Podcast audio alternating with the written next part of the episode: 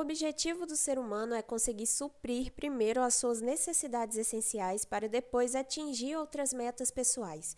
Hoje falaremos sobre a pirâmide de Maslow e como ela representa bem sobre esses desejos e necessidades humanas no ambiente profissional e pessoal.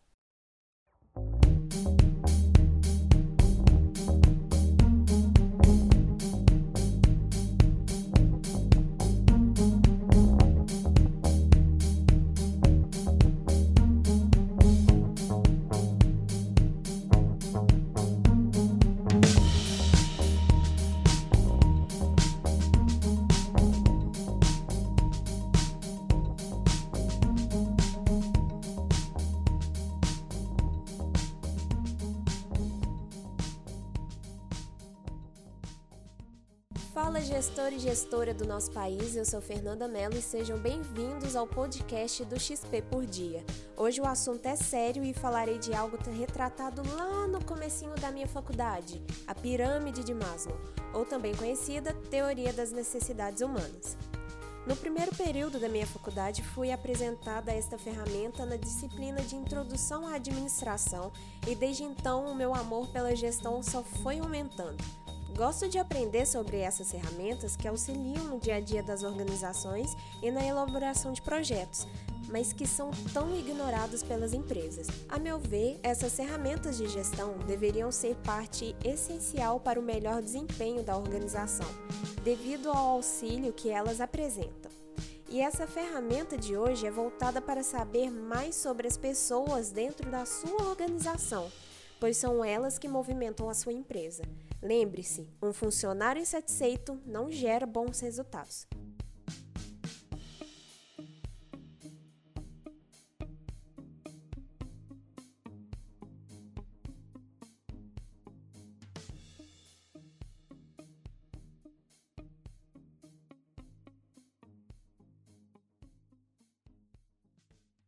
Abraham Maslow nasceu em 1908 e faleceu em 1970. Ele foi um conhecido psicólogo e foi a partir de estudos realizados no MIT que ele desenvolveu essa teoria que estou apresentando para vocês hoje. Esta teoria é muito utilizada pelos setores de RH e marketing.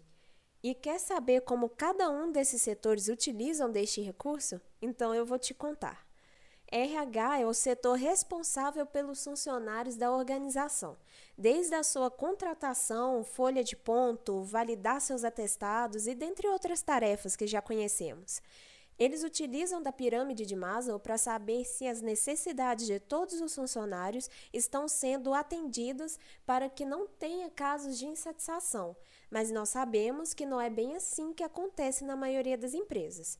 Muitas vezes você pode associar isso àquelas fichas de satisfação ou de opinião que a empresa sempre pede para o funcionário preencher, ou aquelas, aquelas caixinhas mesmo que ficam espalhadas pela empresa para você depositar sua opinião.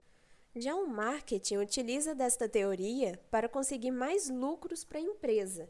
Através da pirâmide, o profissional do marketing estará encarregado de pesquisar quais as necessidades de seus devidos clientes e informar para a organização sobre isso para que ela possa desenvolver um produto ou um serviço que vá melhor atender o seu cliente.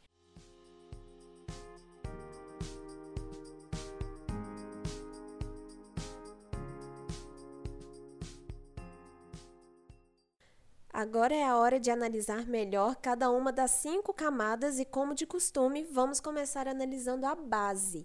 Mas antes disso, é bom que você saiba que as cinco necessidades também são separadas por necessidades primárias e secundárias. As necessidades primárias são as fisiológicas e a de segurança. Já as secundárias são a social, de estima e a realização pessoal. Essa social também pode ser conhecida como amor ou de relacionamento, tá, gente? Muitas vezes você pode encontrar pirâmides com nomenclaturas diferentes, mas é a mesma coisa. Então, agora vamos falar sobre as cinco necessidades que estão ali presentes na pirâmide de Maslow. A primeira necessidade é a necessidade fisiológica. Como o próprio nome já diz, é as necessidades para atender melhor o corpo, é a necessidade de ar, água, comida, sono, tudo aquilo que está relacionado com o bem-estar do seu corpo. Já a segunda necessidade é a segurança. Aqui envolve todo tipo de segurança que você imaginar, desde aquela mais simples, que envolve não ser vítima da criminalidade, até a estabilidade no trabalho. A terceira necessidade é a social, do amor, do relacionamento. Aqui não envolve apenas o namoradinho ou a namoradinha, engloba todos os tipos de relacionamento que você tem na sua vida com o pai, com a mãe, os irmãos, amigos, colegas de trabalho. Já a quarta necessidade é a necessidade da estima. O próprio nome já deixa claro que aqui se trata da autoestima. Ser respeitado pelo próximo e também aplicar o respeito com o próximo. A quinta necessidade é a realização pessoal. Quem aqui nunca teve um sonho? Esse seu sonho ou uma meta é a sua realização pessoal que mexe com sua criatividade, solução de problemas, moralidade e outras coisas. Maslow ainda concluiu que qualquer ser humano só chegaria no topo da pirâmide, ou seja, cumpriria a necessidade da realização pessoal, se ele tivesse conquistado todas as outras necessidades primeiro, respeitando a hierarquia.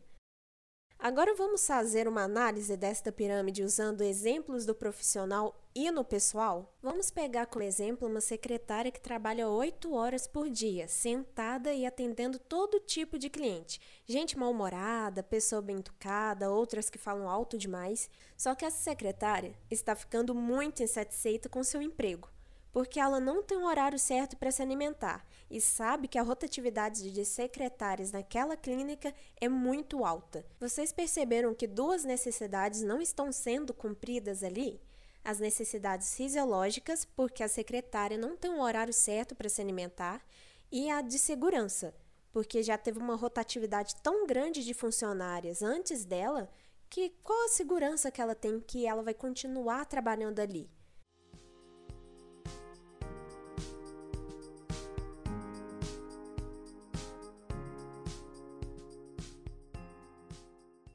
Agora, a pirâmide de Maslow é bem fácil de ser vista também no lado pessoal. Toda vez que ligamos a televisão no jornal e nós vemos alguém falando que não tem comida para dar para os seus filhos ou que foi assaltado há poucos dias, isso é um desrespeito às nossas necessidades essenciais. E essas necessidades são necessidades primárias, que são as fisiológicas e as de segurança.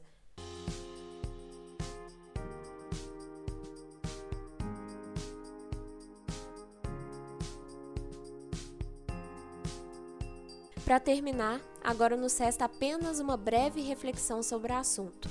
Mesmo tendo esta incrível teoria e dentre outros recursos e ferramentas, mesmo assim vemos um monte de empresas que são um exemplo de descaso com seus funcionários e sua única preocupação é o lucro no final disso tudo. Dinheiro não vem em primeiro lugar quando falamos de negócios. Dinheiro e lucro são apenas consequências do bom trabalho exercido por você e por seus funcionários. Afinal, ninguém move uma empresa sozinho. Preste mais atenção, dê o que é por direito àqueles que tratam com amor aquilo que faz.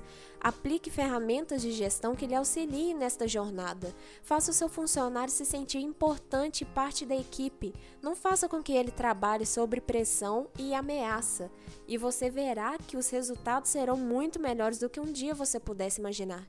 E no final disso tudo, lembre-se: pessoas não são recursos. Seja uma referência para o seu funcionário, seja um líder e não um chefe.